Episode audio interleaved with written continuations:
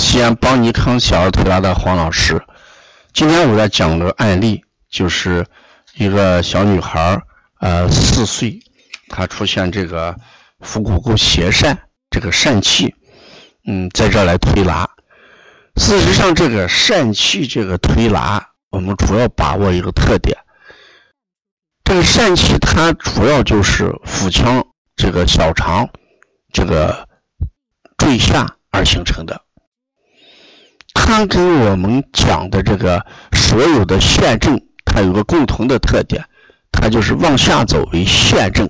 陷症，陷症是什么？人这个气往往是往上走，气虚的时候往往会出现陷。你看我们临床上气血不足的人会出现脱肛，哦，有小孩一大便肛门就会坠下，叫脱肛。成人里面也有胃下垂。这个胃啦往下走了，还有有些女同志子宫脱垂、子宫下垂。事实上，往下走的话，正好都是气血不足的一些表现。啊，那遇到小儿疝气的时候，是同样的道理。我们主要就是解决的是，呃，举阳生陷、补益中气的一个问题。气足了。这个下陷的东西才会提升上来，这就是我们治疗陷症的一个基最基本的原理啊。那事实上，这个疝气，它最怕的就是那种欠动，欠就是镶嵌的嵌，动就是情动的动，宝石镶嵌在什么上面？这就叫嵌，动就是情动的动。什么叫嵌动啊？就是怕。坠下来那一段小肠卡死之后打成死折不通，慢慢这个嵌洞这一块小肠就会坏死腐烂，小肠就会断掉，小肠里面的肠溶物污浊的东西就会进入腹腔，形成大面积感染。这就是我们说疝气防嵌洞的。一个最主要的原因。那如何解决这些问题？建议还是要用什么疝气带，可以用物理方法。我们到网上买疝气带，可以用它孔扎，用物理孔扎挤压的方式环拉嘛，让它先环到回到原来的位置上去，叫叫环拉力。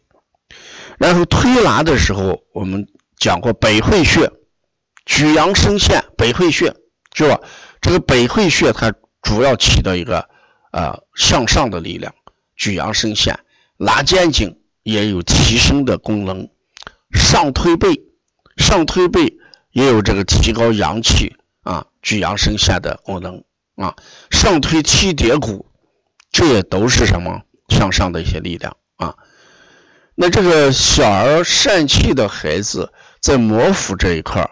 我们在临床上不建议给孩子过多的做摩腹，因为这个疝气它本身是腹部坠下的啊，腹部坠下的。这时候我们摩腹的话，可能腹部的压力会大一点。是希望大家遇到疝气的孩子，基本上不要摩腹，在背腧穴上多做一些啊，背腧穴多做一点。像四岁多的孩子，我们直接就用这个疝气带来固定，嗯，就会好一点啊。那如果我们用食疗的话，我们过去给大家讲这个，呃，喝一些煲一些汤，嗯，骨头汤呀，羊肉黄芪当归汤。我们说黄芪当归是气血伤补，来提高孩子什么中气的啊，慢慢的让孩子这个气足，中气足，这个就要好一点。在这里面要注意的是，如果孩子有疝气，还有便秘，这个就很注意了。因为这个孩子每次大便的时候用力过大，或者时间会长，也会导致这个疝气加重，所以这个通便就很重要。有疝气的孩子，我们一定先让孩子要通便，改变食物结构，让孩子呢多喝水啊，适度的运动啊，吃一些蔬菜，保证大便畅通。你看这个好多病啊，它与这个大便都有间接或者直接的关系。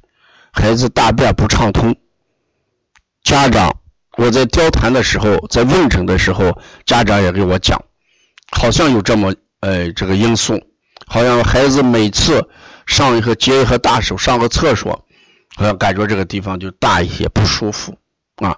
事实上，这也就是我们说用力过度一个主要原因啊。